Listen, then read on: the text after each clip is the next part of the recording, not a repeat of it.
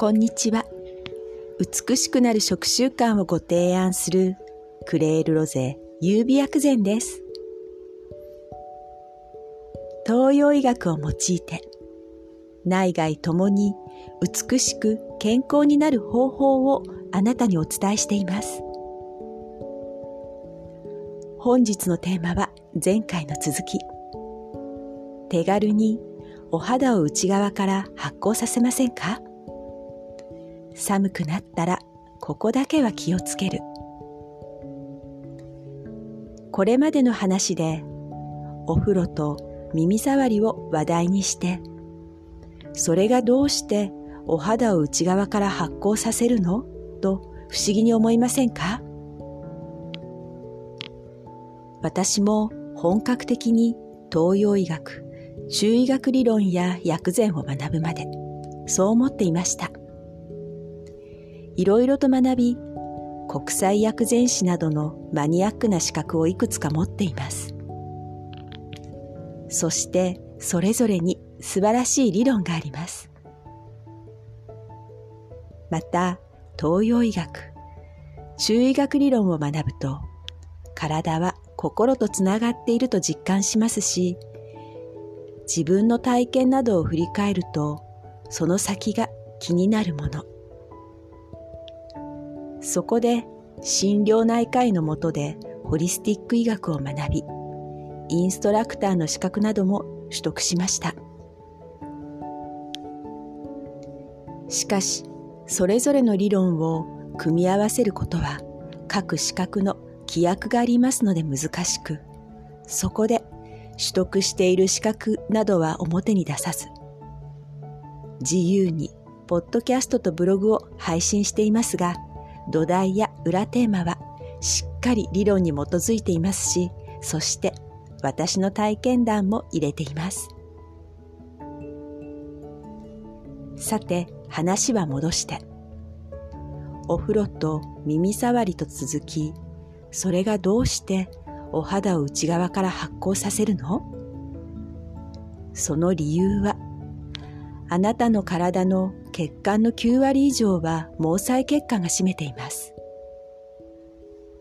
その毛細血管を滞りなく、血行促進することが鍵となります。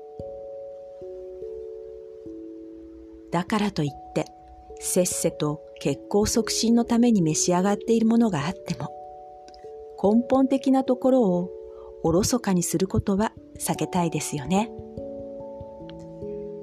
クレールロゼ優美薬膳の基本は根本的改善をすること、つまり一般的な対処療法だけではありませんよ。そこで特に冬は世代や性別を問わず腰回りの冷えに気をつけることであなたのお肌も変わります。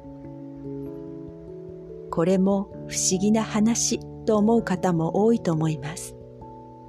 それでは説明を。ホリスティック東洋医学で腰はとても重要ポイントです。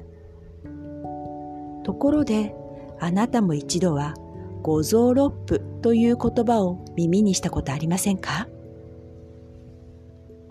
簡単にお伝えすると東洋医学の考え方で胴体を五臓六腑で表現します。五臓六腑の五臓とは肝、心、脾、肺、腎。現代でいう肝臓、心臓という一つの臓器を指し示すのではなく、大きく五つに分けた表現方法です。肝なら肝臓周辺という感じです。五臓六腑の話は専門的な話になるので、ここでは割愛しますね。さて、この五臓、それぞれに特徴がありますが、好む環境と避けたい環境があります。つまり、五臓には苦手環境があります。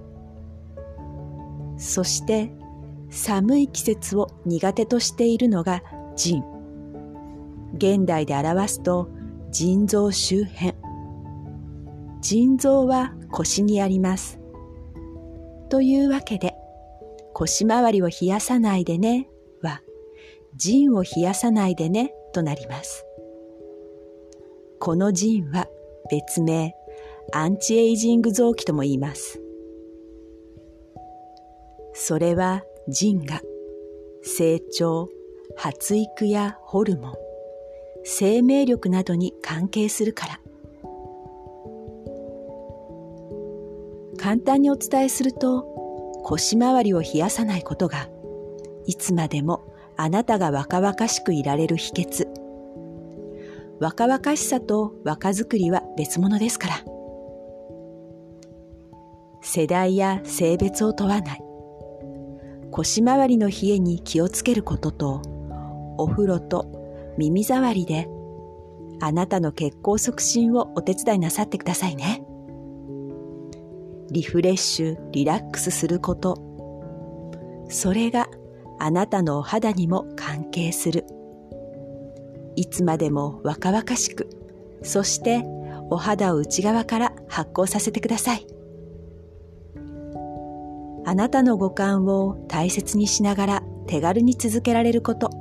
それがクレールロゼ優美薬膳が提案する美しくなる食習慣です。クレールロゼ優美薬膳は手軽さが基本。手軽さは手抜きではありません。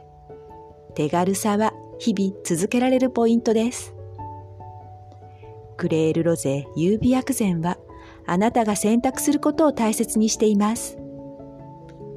これがホリスティック、中医学理論や薬膳の難しく奥深いことを手軽に自由にできることに特化したクレールロゼ優美薬膳です。このポッドキャストはホリスティック、東洋医学を手軽に、はじめの一歩の内容で毎週金曜朝配信。ブログは、ポッドキャストとリンクした内容で平日配信中です。最後までお聴きくださりありがとうございました。美しくなる食習慣をご提案するクレールロゼ優美薬膳でした。